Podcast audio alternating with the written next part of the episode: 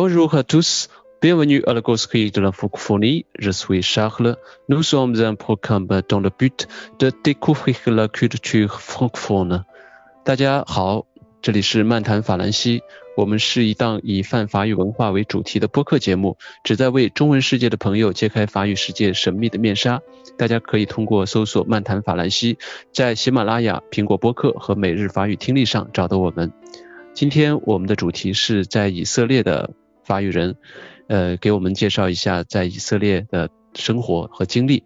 丽玉来自玫瑰村，以色列北边边境的一个小城市。丽玉。Et bonjour ou bonsoir, je m'appelle Iu, j'habite dans le nord d'Israël avec ma famille, un petit village de 1500 habitants situé à la frontière avec le Liban. Ähm, also das Dorf war sehr klein. Als ich kam, etwa 500 Familien, aber jetzt ist es viel größer. Uh, il villaggio è chiamato Villaggio di Rose o Rossetto. Le persone sono amichevoli, molti artisti, pittori, eh, scultori, scrittori, musicisti. התכנון היה לנסוע לצרפת ללמוד אחרי התיכון. עקב כל מיני סיבות בסוף הגעתי לישראל. חשבתי שיהיה פה רק שנה, אבל כל כך אהבתי, נשארתי לסיים את התואר הראשון אחר כך, ולמדתי גם תכנות. 私は大学の最終学年の時に岡田さんに出会出会いました。 彼は京都から来ていて、えー、後に一緒に住むことになりました。嗯，我父母两个都是重庆人，是在这个重庆山上长大的。我自己也是在重庆出生的，只不过很小就被他们带到成都去了。Ну хорошо, я уже много сказала. Это все. 完了。完了。这个这个，我们今天的嘉宾是一位我们称之为多语言狂魔，刚才一口气用七种语言介绍了自己的。情况，那还是用中文给大家全部再唱一遍吧。我估计大家都只听到了、听懂了那一句重庆话。呃，应该还有呃，就是能听懂，有些能听懂几种吧。嗯，对对对，有一些能听懂几种。对，有些能听懂几种，对。对。有些朋友。你的经历特别特别，嗯，你说吧，嗯。我叫立玉，呃，立正的立，预备的预，是这个爷爷给起的名字，预则立，不预则废。起了的这信息特别特别多的一个名字，呃，我住的这个地方呢叫玫瑰村，在以色列和黎巴嫩边境，呃，非常非常近的地方，就是我们晚上都有的时候能够听见黎巴嫩的狼嚎。哦，狼嚎，很近，狼叫、狐狸叫都能听见，一群一群的都能听见。然后天气好的时候，嗯，也能看见黎巴嫩的山。嗯。就离得很近，呃，这个小村子呢，现在可能有个，呃，一千多户人家吧，一千五百户人家，一千五百户人家还是一千五百，应该是人家。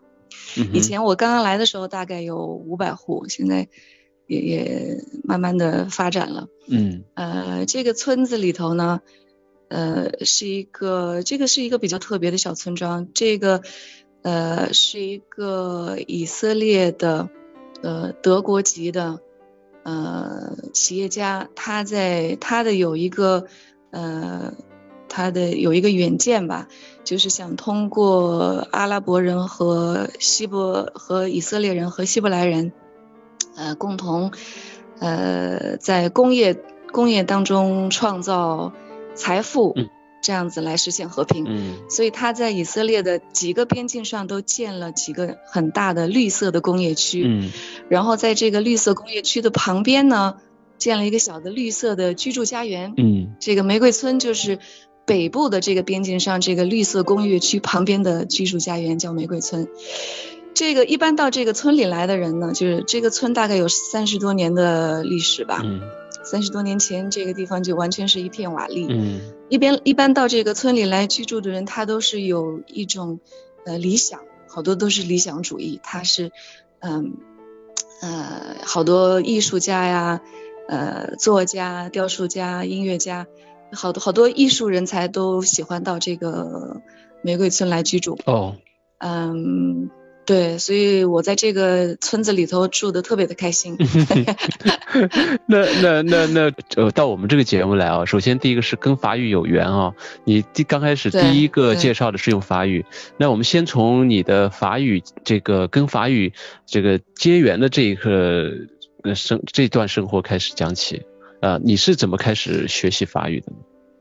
法语是这样哈，法语是好像高二的时候吧，我的一个同学高呃高中的班上同学，他说我我在跟着那个电视台的法语入门学法语，哎，我说我也要学，然后也去买了一本那个法语入门，学了两句吧，学了两天，嗯，也没什么特别多的，没有特别的去去去学习，买了本书，买了个磁带听了两下。后来呢，是到高三了，高三了，高中毕业了。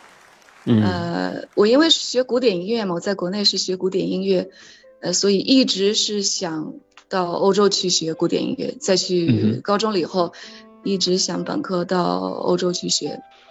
嗯。然后到高三的时候，这个问题就想的比较就严肃了吧，比较严肃的在想。那个时候呢，嗯，呃，本本来家里是有。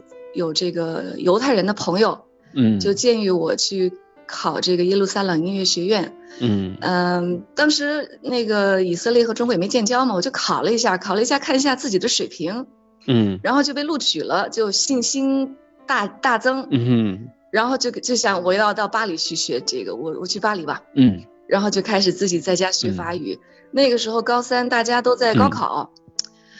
我那个算保送就不用高考，人家在班里那个教室里头学习高考，我就自己在那学法语，嗯，就自己 K 那个法语入门那个书，回家听听磁带，看看书，然后，呃，班上同学他们学习的时候，我就在那个草稿纸上练习法语变位、动词那几个，嗯，呃，变位，学了大概三个月吧，学了大概三个月，那边高中也毕业了，大家也都去高考了，我就去法国使馆签证，嗯。签证完了，那个那一年他就说不给签证。那一年，呃，私人的学生签证要要等到他后面通知，嗯，但是什么时候通知说没有不知道，嗯，然后我那个就没去法国了，但是法语就学了，就嗯 就在家里强化自己在那学了三个月，就我觉得我这个基础就就那三个月的基础，后来就是可能乱七八糟的零零星星的看看听听用用。有没有就是特别的特别的系统学习？嗯，你是从小就对语言特别敏感吗？特别喜欢学语言吗？对，是喜欢，是喜欢。而呃，我觉得我这个可能跟家庭也有关系。我的爷爷他是精通八门语言。哦。而他而且他那个精通，他那个精通是我不能比的。他那个精通就是八门语言互相可以翻译。哎呦，这么厉害，是翻译家吗？他是在那个他重庆外语学院呃教授，而且他的中国古汉语古汉语也特别好。他有一本书，就他写的古诗，我这个都是根本就没有办法，这这爷爷辈的，根本就没有办法跟他比级，根本没有办法。那真是学问大家了。就是刚才你说的，就是你们的这个犹太朋友，可能就是你爷爷这个关系网络的一一个，是吗？我爷爷呢，也对家里头就是我爸爸这边吧，爸爸这边好像就是国际朋友特别多，特别多。哦。我爸爸也说他也不能跟爷爷比，因为我爸爸是工程师，他不是学文的。哦。所以他呢，但是。他可能也受爷爷的影响吧。你像我小时候，我就记得他在家放德语唱片儿，哦，或者他在家放日语唱片儿，他在家又搞了个，反正我就听我爸爸就特别多。我好多这些呃其他的文化的什么歌曲啊、故事啊。你像我小时候呃睡觉吧，爸爸讲故事，讲的就是那个《敏豪森历险记》。我今天才知道这个是一个德国的 德国的作品。对，所以呃，应该是有影响的，应该是有影响的。对，但是当时小时候也不知道，就觉得挺有趣的。嗯，这个真的是是，对，嗯嗯，家学深厚。然后这个你这一段，其实你的所经历都对于相对于中国人来说是一种不走寻常路的经历，所以这也跟你的家庭的这个教育和这个理念是有关系的。有可能的，有可能，对，有可能，因为我当时在那儿也不知道，我后来出来了才发现，这个当时这个家庭环境的确是挺特别的。嗯哼，嗯，那你从小是读的音乐附中吗？对对对，我是川音附中，毕业就是川音附中，川音附中钢琴系。哦。然后是保送，保送到。四川音乐学院，但是我就放弃了，放弃了，因为我不是巴黎去吗？哦哦哦，就把那个保送给放弃了。呃呃呃，那那就是说从那个时候接下了法语的这个缘分啊。那但是后来呢，选择的是去以色列。但是去以色列这个国家，其实是不管是在世界的哪个国家，可能对于以色列确实有很强烈的好奇心和这个这个国家给大家的神秘感也非常的大。呃，那你是哪一？呃，你是你去了以色列的时候，那个国家当时是一个什么样子呢？我跟你说啊，那个是以色列，这个是一个也不是我的呃计划要来的，因为我不是高高二的时候去呃，因为家里的犹太人的朋友说耶路撒冷音乐学院特别好，就去考了一下嘛。嗯。考就考上了，考上了，但是那个时候中国和以色列还没有建交。嗯。没有正式的外交关系，就是考上了也来不了。对。然后呢？不是后来高三完了以后，法国就拒签了。嗯。法国拒签，不是拒签，法国没有签，让我等。嗯。但是那我我那个那些年吧，就是说跟现在的孩子们出国可能完全不一样。我那个时候要我要去申请去法国，要去公安局申请一个护照。嗯。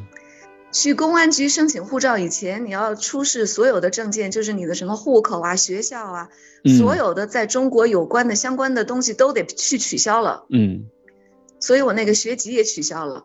嗯，就是在川音音乐学院，我本来就保送放弃，放弃又去取消，取消了家里的户口也取掉了，取掉了，然后才去公安局拿到了护照，拿到了护照让我去等等签证，无限期的等签证。我实际上就是一个。没有身份的人在黑人的黑人的这个身份，一个黑人身份。然后呢，突然有一天，就是我父亲也是从那个单位回来吧，他说：“哎，以色列跟中国建交了。”啊，好像是呃是九十年代初期哦，对，那时候建交。九九一年吧，九一年建交，对，嗯哼，对。他说以色列跟中文中国建交了，你在家里待业。你那个、那个、那个耶路撒冷那个录取录取书还有吗？赶快回家翻箱倒柜啊！抽屉里头把那些烂纸都扯出来。还找到了，找到了那个我那是十六岁的时候去参加的那个考试。哦。参加的耶路撒冷作曲系的作曲系的，就给他寄了什么资料啊，弹钢琴啊，写的作品啊，寄来的东西就录取了。嗯。然后就给耶路撒冷那个音乐学院的秘书处打了一个电话。嗯。我我都记得很清楚，那个秘书说的哦，Liu Lu，we are waiting for you。你怎么没来呀？我说行行行，那我来吧，那我来。嗯。然后呢，才才辗转，就是说行，先到以色列去读一年，人在家里待业，你想，就是十八岁的孩子，在家里待业多不爽，对吧？人家都在上学工作。对。我没没没事儿做，嗯，然后行，先到以色列去一趟吧，去一年玩一玩，学一学，然后再继续去巴黎，我是这样想的，嗯，所以当时来计来以色列的计划是来一年，哦，做一个跳板，没有，就当时反正也没其他的地儿去，哦。我中国中国那边学校也退籍了，也退退学了，户口也没有了。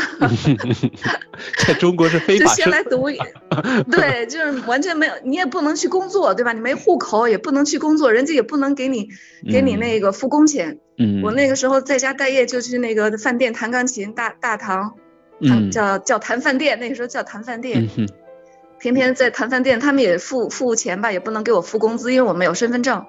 嗯。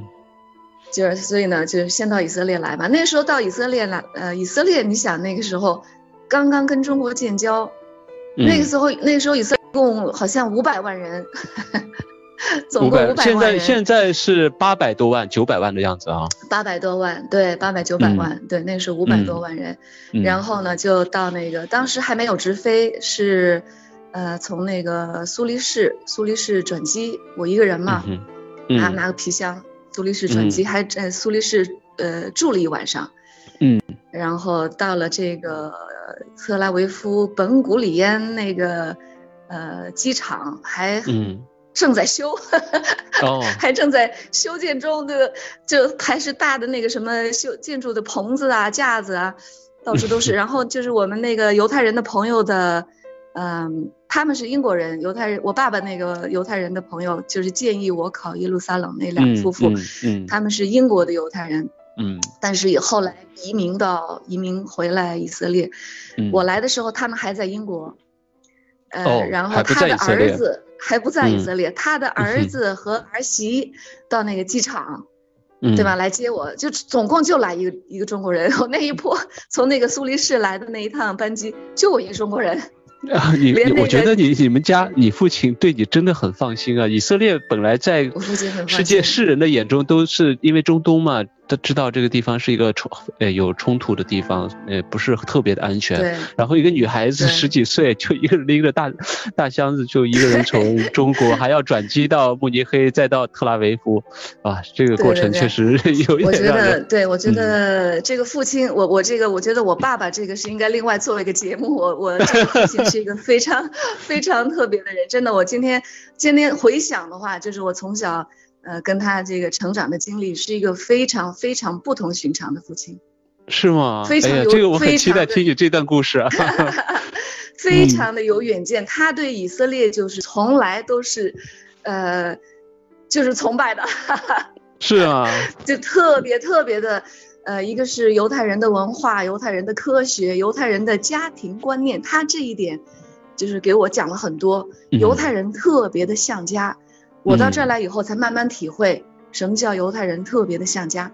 嗯，我觉得在国内吧，我的家庭这个父母的这个婚姻生活也不太顺利。嗯，而且就是说我呃反思的话，就是说像我们这一代的父母都是那个文革经过了一些摧残以后，嗯呃，对吧？那个家庭都都是好像那个整个那个都呃那个概念吧，或者是那个氛围吧，那个环境好像。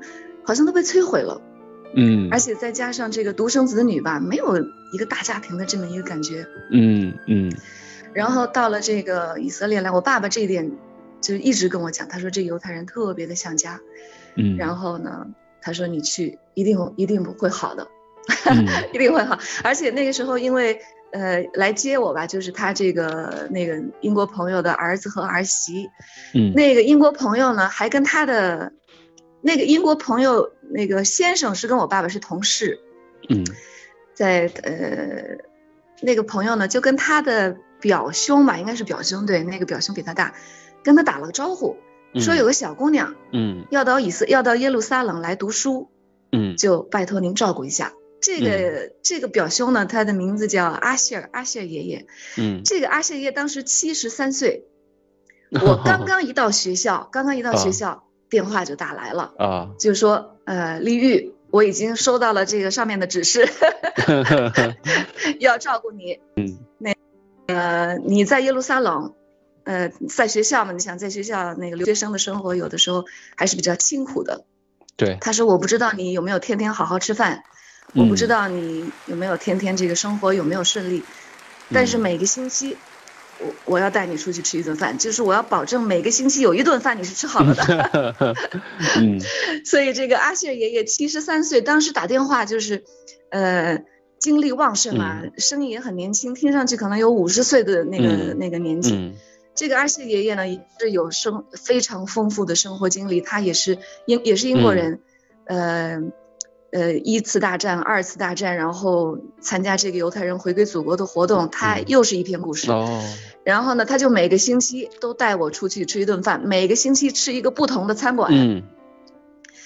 然后呢，呃，后来他就实际上我在以色列这些年，他就一个非正式的、非呃非官方的，就成了代替我爸爸的这么一个人，监护人了，成了非常一非。他现现在还健在，九十八岁了。哦，九十八岁，九十八岁了，对，九十八岁，非常的清晰，非常的清晰。我上个星期还去看过他，对，他他是同时，他也是会好多语言，什么异地絮语，他也是小时候家里送他去这个。呃，英国的犹太人嘛，去学习这个异地絮语，还有 呃希伯来语，对异地絮。呃，他也是做翻，也做过很多翻译，翻译了很多书。呃，他现在九十八岁，为了保持这个头脑的活跃吧，嗯，他同时要读八本书。同时读八本书。对，这样子就呃不会无聊，同时读八本书。嗯嗯。然后他电脑啊什么的。也都也都用的很熟，嗯呃，对，就很有很有趣的，所以他这个阿希尔来了以后，他就就相当于把我领养了，嗯嗯嗯嗯，所以这个是非常来了以后非常的亲切。嗯，那你是到了呃在在以色列之后和你的这个想象，你对于呃这个国家的这个感觉有些什么样的不同吗？就是。在整个的这个国家的这个社会啊、文化呀、各个方面环境啊，对你是一个什么样的一个这个你你这那这去了之后是怎样的一个感知呢？嗯，对。呃，这个因为我在这个地方时间特别长，感受特别多，嗯，但是真的都是非常正面的体验，都是非常正面的。我刚刚来吧，就是刚刚来，我回想刚刚来的时候。有两件事情是使我感觉非常幸福的，嗯，一个是，一个是这个，嗯，我我原来是在成都，对吧？嗯，成都这个美美呃，那个姑娘都很美，对吧？成都的这个姑娘都是非常的漂亮，然后打扮的都非常的打扮，呃，入时，嗯。对这个一天一换，各种搭配，对，呃，脸膜、面膜，皮肤都像 丝绸一样，嗯，呃，五十岁的人看上去像二十岁，嗯，然后我当时在这个音乐学院附中呢，呃，这方面的这个对我来说是个压力，又更大了。音乐附中的女生更加会在这方面有更加的这个品味，不得了，对，漂亮的不得了，天天大家在这个上面花的时间和精力都。我我没有办法匹敌，然后那个时候就，而且那个同学就公开的，公开的有，我就记得班上有一个同学看见我小时候五岁的一张照片儿，哎，直接说你怎么那么难看呢？对吧？现 你怎么那么丑啊？现在都好多了，好多了，就是就是我即使是现在有的时候回去跟我这些同学见面也说。你怎么又没有那个什么？是不是没有没有用面霜？是不是没有用面膜？怎么那么多皱纹？怎么怎么那么老啊？然后呢，当时当时就是还有一个穿着，呃呃，穿着这方面也是我特别的，这方面比较欠缺吧。嗯。就感觉压力特别大。嗯。压力特别大。嗯。结果到了耶路撒冷这个音乐学院，一下轻松了。嗯。大家穿的都忒简单。哎，就几件破衣服翻来覆去的穿，还有一些都是在那个军队服役的学生，到音乐学院来上几门课，穿的是军装。嗯，然后呢，好像也没人也没人管这，也没人没人看你穿什么，对吧？而且那个就是这个物质方面吧，一下就非常明显的感觉。嗯，吃的也简单，穿的也简单，用的也简单。嗯，这个是一个一下感觉哇，好轻松。然后大家说丽，哎，你穿的好好看。对，哎，你穿的好好看，你那个穿的很整齐，穿的很漂亮，一下那个那个就是评论都变了，一下就变到另外一个，就相完全相反了。嗯嗯嗯。呃，第二个事情呢，就是我也是我可能性格的问题吧。嗯。就是这个呃，表达、说话、思维都比较单一。嗯。就有的时候我同学也笑我说，说我像个男生一样，那个脑子里都就一根弦儿。嗯，对吧？人家旁边多加两个字，什么嗯字里行间，什么话外音什么的，我就我就听不明白了，就不懂了，就不懂了。而且这个这个在国内吧，这个就非常多。我妈就经常对我很不满意，比如说我跟谁说过，你这个话不能这么说，你这么说人就这么想，你这么说，哎呦，我说我就我说我怎么说话就顾不了人家怎么想了。嗯，就这方面的这方面的这个需要的技能，在在国内的话也是比较比较高端，嗯，这方面也是比较比较落后。嗯，然后到了以色列吧，大家说话都倍儿直，我生气了，我不喜欢你做这个事情，而且他又不记仇，他生气了一会儿，他跟你吵了一会儿又好了。最最就是一开始就是头头两个星期吧，就是最强烈的感觉，就是一开学，开学那个，呃，学校有一个开学的音乐会，嗯，我一个新学生嘛，大家都是新学生，其实啊也不是的，还有在校的学生，嗯，我就一个人坐在那个音乐会的那个会场里头，坐在一排，在那儿听音乐会。然后听到中场休息的时候，就从我的右边，这样传接力棒一样的传来了一张小条子。嗯，打开一看，我我叫呃 Efrat，写的英语哈，写的英语。My I my name is Efrat。嗯哼。嗯，We invite you for tea after the concert。嗯哼。就是我们喝杯茶。音乐会完了以后，请你喝。请你喝茶，我也不认识，然后我就去看是哪一个，他就在那边跟我挥手，挥的好，挥的就是好可爱，满脸笑容，坐在那那一排的另一头，我坐在左头，他坐在右头，是个男生还是个女生？是个女生，女生很可爱，头发剪的，头发剪的很短很短很短，就是那个呃剪的像平头，像士兵一样的小平头，嗯嗯，是个罗马尼亚的后裔的移民的一个弹弹吉他的一个学生，他也是作曲系的。嗯，后来后来我问他为什么邀请我呢？他说我们这个班上吧，这个这个年级所有的学生都是，呃，当完了兵以后来的，他们都比我们两个大。嗯，他们都是当完了兵以后服服役三年嘛，男生女生都服役三年。嗯，都是二十二岁才开始读呃本科一年级，所以全都是大哥哥大姐姐。他呢是呃有呃参加了一个项目，就是先读书后服役。嗯，所以我们两个一样大，我们两个十八岁，他就看见我跟他一样大，也也估计估计吧，就是 其他的人都比我们大，所以他要跟我交个朋友，非常的非常的直接，我就要跟你交朋友，非常的直接，就没有什么没有什么遮遮掩掩猜猜，不用猜不用不用那个，没有猜忌朋友，然后呢，对。呃，放完了音乐会，音乐会完了，我就去跟他一起喝茶。嗯然后就认识了其他的一些朋友，就以他他后来他就专门教我希伯来语嘛，嗯，因为他好，嗯，后来就跟他说了一个星期的英语，觉得特费劲，我觉得跟他这么说英语说下去，我也不会了，他也不会了，我说你教我希伯来语吧，嗯，他就教我希伯来语，所以呢，我们俩就成了朋友，以后呢，就经常一起去听音乐会啊，学校里的什么活动都在一起啊。呃，那个时候呢，就是这个学校里吧，都是十七八岁、二十岁的这些这些，都是年轻人，对吧？这个男生和女生之间的那个那个呃叫什么呢？紧张度是很高的。嗯，就是这个人又多看我，那那个人又多看你一眼呢，他又跟你多说一句话呀。哎，我又喜欢这个，那个喜欢你。那个时候就是这这方面的紧张度比较高。然后那个那个我呢，因为就这么一个中国人。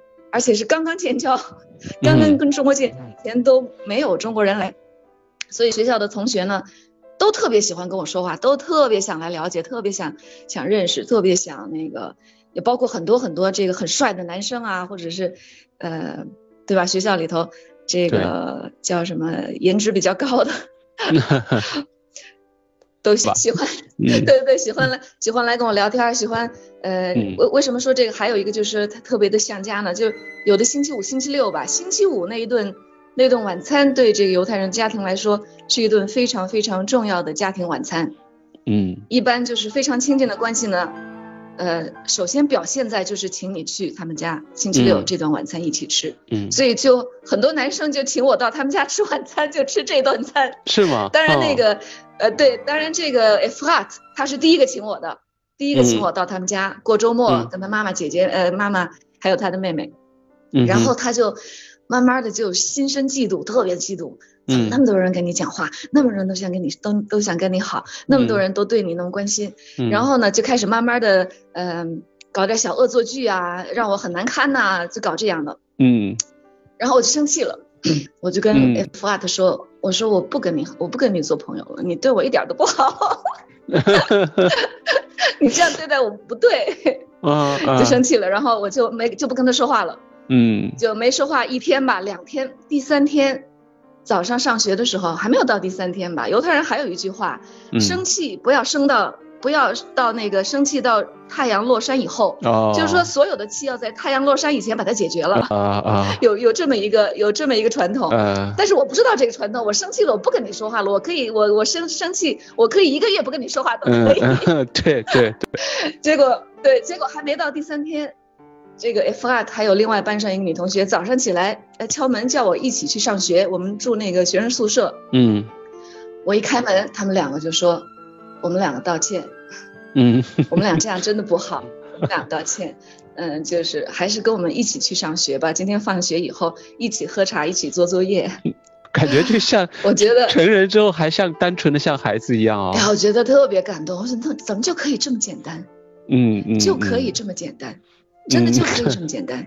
对对，很羡慕这种生活环境，嗯非常。后来就是整整个在以色列生活那么多年吧，不管是工作关系、学校关系，都可以就这么简单。嗯，所以我非常的感动，这个是我在国内的没有办法享受的，就老感觉我怎么老把事情弄弄复杂了。然后后来我还有还有中国的同学来，呃，就是看我跟这个人相处，老说你怎么哪壶不开提哪壶，就是你怎么老是看看不出那壶不能提。啊，对，所以在这个以色列时间长了以后，你也好像这个好像是一个肌肉吧，是一种肌肉，它就不锻炼了。本来我这个肌肉就很弱，嗯来了以后就不用了，就更不用了。嗯嗯 所以就这两一两点感觉特别幸福。嗯，其实就是说他的这个国家的这个情况，就是整个。呃，民族的这些性格和你自己的性格实际上是很相符的，所以你呃在过去之后就觉得如鱼得水的感觉。就非常非常的舒服。为什么呢？后来我想了一下，为什么以色列它这个互互相的交流会达到这个这么一个直接交流，呃，坦诚不公，呃，有话就说的这么一个状态呢？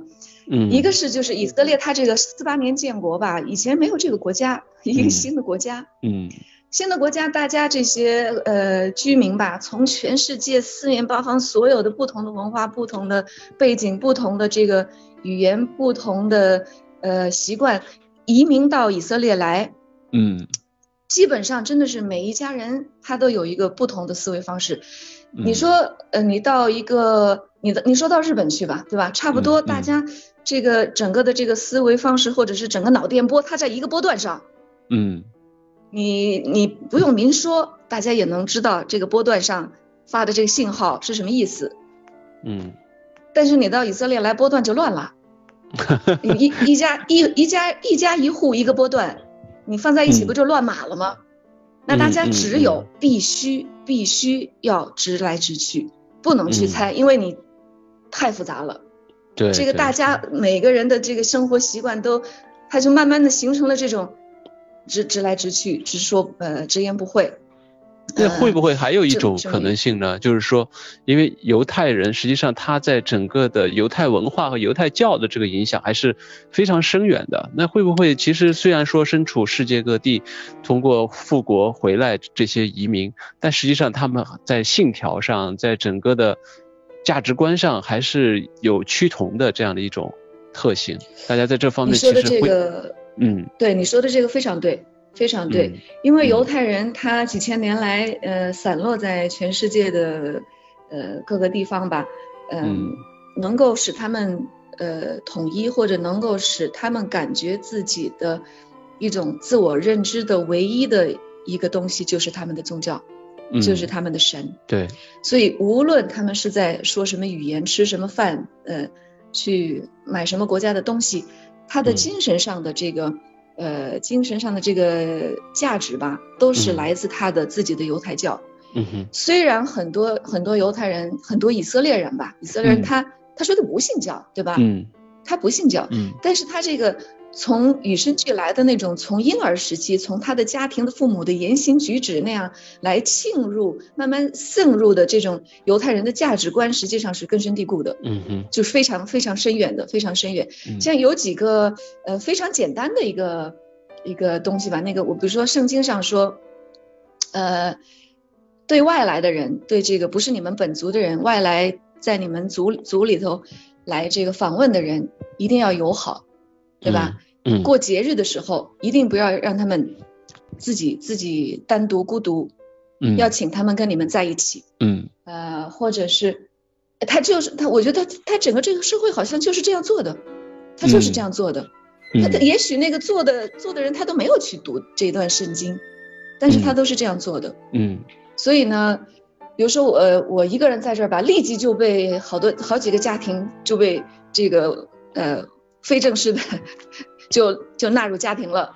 家里的钥匙也给我了，房间房间也给我准备了，所以因为我是一个外来人，很很很明显就是，呃，我那个大学里头其中的一个我班上的男生吧，就是他们都很嫉妒的其中的一个吧，嗯就头一个星期，头一个星期的第二个星期，第一个星期还没来得及。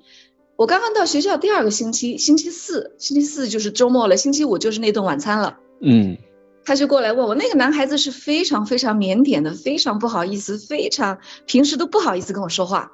嗯但是他就看我一个人在那个呃星期四下午了，放快快放学了，在学校的图书馆看书，他就过来，嗯他说你呃周末都做什么呢？嗯，我说我这不才刚过一个周末吗？刚过一个周末就 在家里睡睡觉，呃呃洗洗衣服，呃整理整理就过了，睡睡觉，那休息休息。他说嗯那这个周末到我们家来过吧，嗯这个星期五到我们家吃晚饭，然后到我们家过周末，然后星期天我们一起回学校。嗯我说好啊，非常好啊。嗯然后就星期星期五我就自己骑自行车就到到他们家，呃，他是跟他的姐姐和妈妈住，也是爸爸可能离异吧。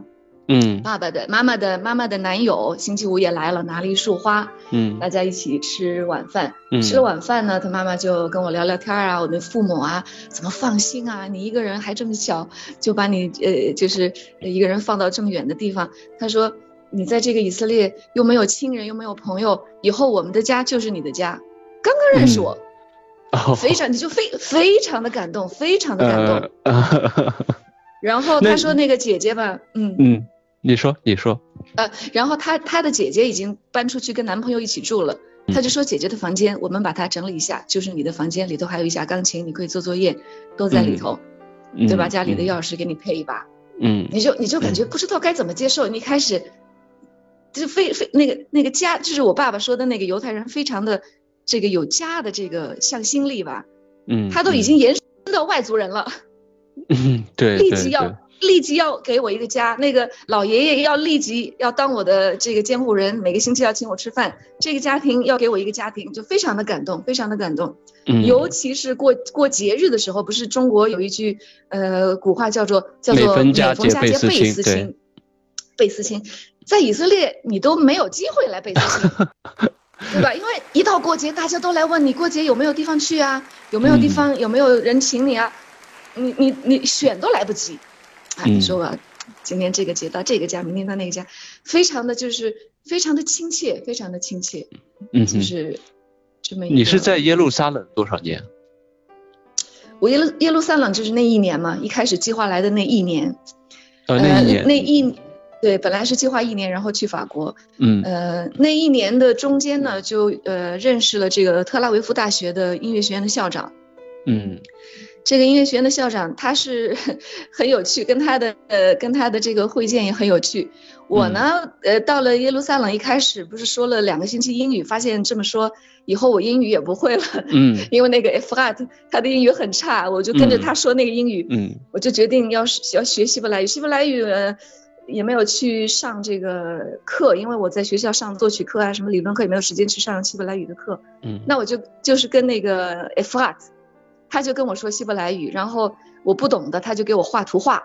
他画画特别特别厉害，我我还有专门有一本儿，有个小本儿在我的那个储藏室里头，就是 Efrat 当年教我希伯来语给我画的画，我有什么听不懂了，小本儿拿过去，啪啪啪画特别快。比如说一个乐队，他就赶快画一个乐队，一个敲鼓的，一个一个呃唱歌的，一个什么吹萨克斯，就然后写上希伯来语拉哈卡就是乐队，嗯就这样就学得很快，很快这个就是对话什么呃平时的这个交流很快就能解决了。但是，呃，谈话有的时候深入了还是有一些词汇不知道，嗯但是就形成了一种跟人说话的时候老是在学习的这么一个状态。嗯嗯所以有一天在这个学校呃咖啡馆吧，在学校那个咖啡厅吃午饭的时候，就有一个老者，嗯 那个老者就是特拉维夫音乐学院的校长，我不知道。哦 那个老者呢，他进来吃饭，嗯他说你一个人吃，我可以跟你坐在一起吗？我说好。嗯他就直接说的是这个，呃，他是说的一开始说的英语，因为看我是外外国人嘛。嗯嗯嗯但是我两个星期以后已经决定了，已经死心塌地了。我跟大家说我不会说英语，因为我嗯会说英语，大家就不跟我说希伯来语。哦，大家不跟我说希伯来语，我就学不会。嗯所以我说，我跟他说我不会说英语。嗯嗯嗯，那你是 你相当于是在呃耶路撒冷一年的过渡，然后就去了特拉维夫的音乐学院，然后四年在本科在那里在？特拉维夫呃毕业的，对，哦是因为这个老者他也特拉维夫的校长他给了我一个全奖，因为他是在这个吃饭的时候认识我，他觉得我这个学语言学的太快了，因为因为当时我说我不会说英语呢，他就用希伯来语跟我说话了，说到中间有的时候我就不懂了。我就把那个餐餐那个餐桌上的那个餐巾纸扯下来，我说你刚才那个什么什么词，那个什么词说了三遍了，我都没听明白，嗯，帮我写一下，帮我写一下。从他觉得从印象从完全不会，你从完全不会到最后已经是嗯非非常纯熟的这种母语使用者的这种水平，大概花了多长时间？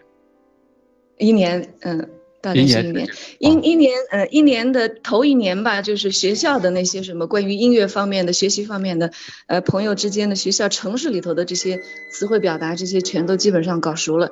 然后嗯第一年的，呃，第一年的暑假呢，这个以色列有一个呃经济形式叫做叫做基布兹，不知道您听听说过没有？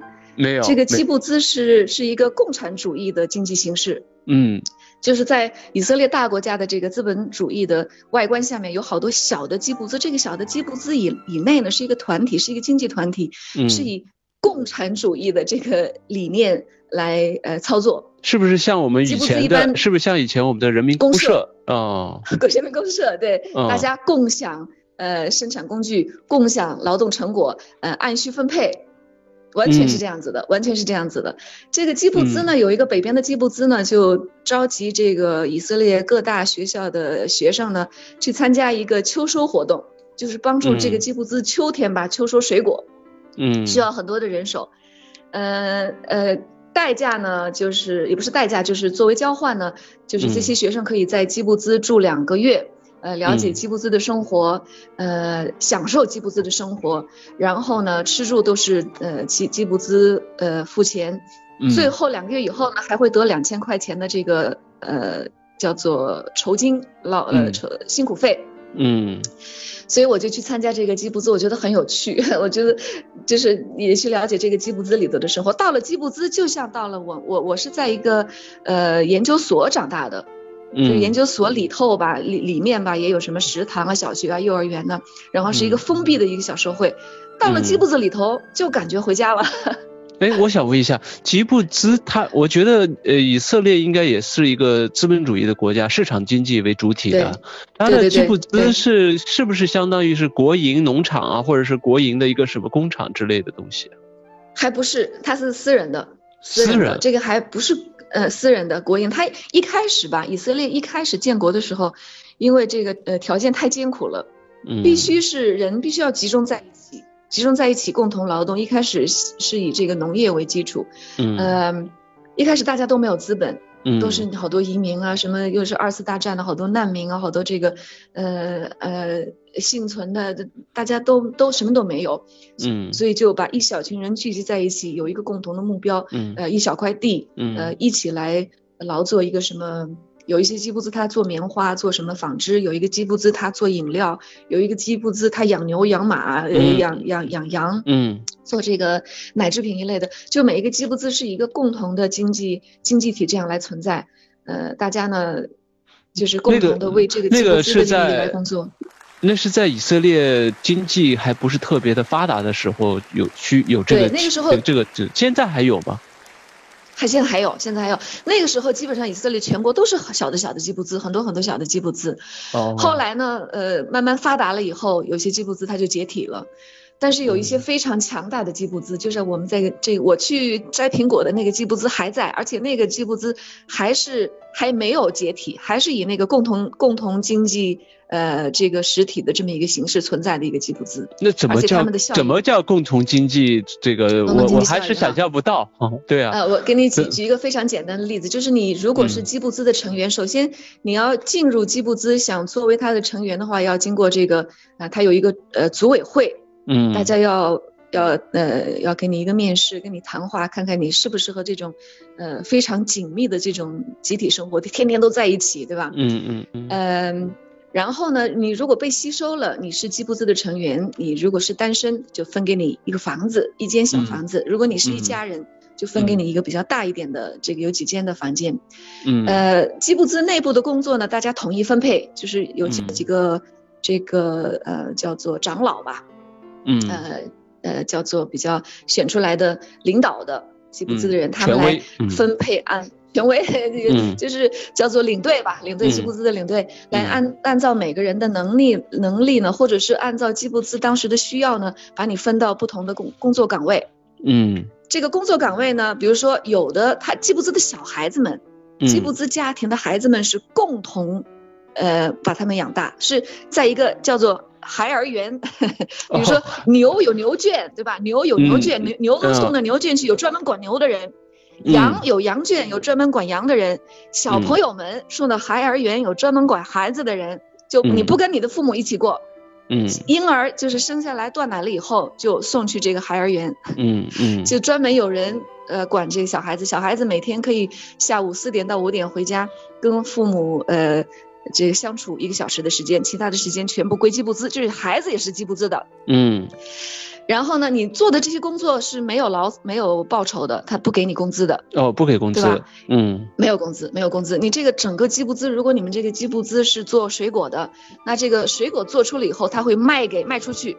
不不管现在就是卖给市场了，对吧？现在这个基布兹的，以前就是可能卖给其他的基布兹，嗯，现在就是卖给市场，然后整个这个钱呢是在基布兹运转，你个人是没有，你你如果，呃想基布兹的孩子要出去读大学了，嗯，大学里头是要交钱的，嗯嗯，基布基布兹来交这个钱，嗯，基布兹来交这个钱，你读完了大学还是回基布兹来工作，你如果。不想呃以后再回基布兹了，那你就要申请退出基布兹，然后自己去交这个钱。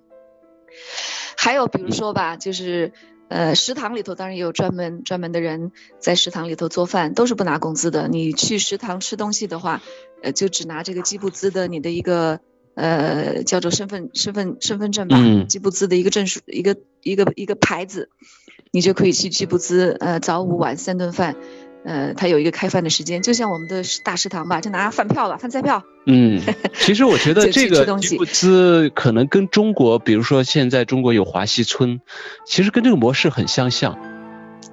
是吧？我还没有没有了解过中国的时候华西村，没有了解过华西村，就是怎么就里面的这种生活怎么运作的？对，它也是，我觉得你刚刚描述的跟那边是很很相像的。其实我就觉得可能就是在在在一些比较嗯经济比较好的一些地方，实际上是可以用这种模式来进行一种共同的一种生活、共同的工作啊。我觉得这种这个现象可能中西方都有，各个地方可能都有。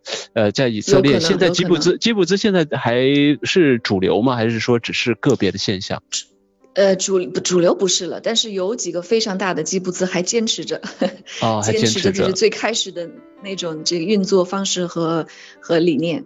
我估计可能随着这个经济的不断的在发展，可能这部分的这个这个这个这几个样本可能也会慢慢的在改变。有可能的，有可能，对，已经很多基布兹都解体了，很多基布兹或者就变成私有了，你你分到的房子就以廉价把它买下来啊。呃，然后吉布兹他的那个经济就把把财产分了，然后就分家了，大家自己去 自己去找生活吧。没有，就吉布兹效益不好的好多就这样。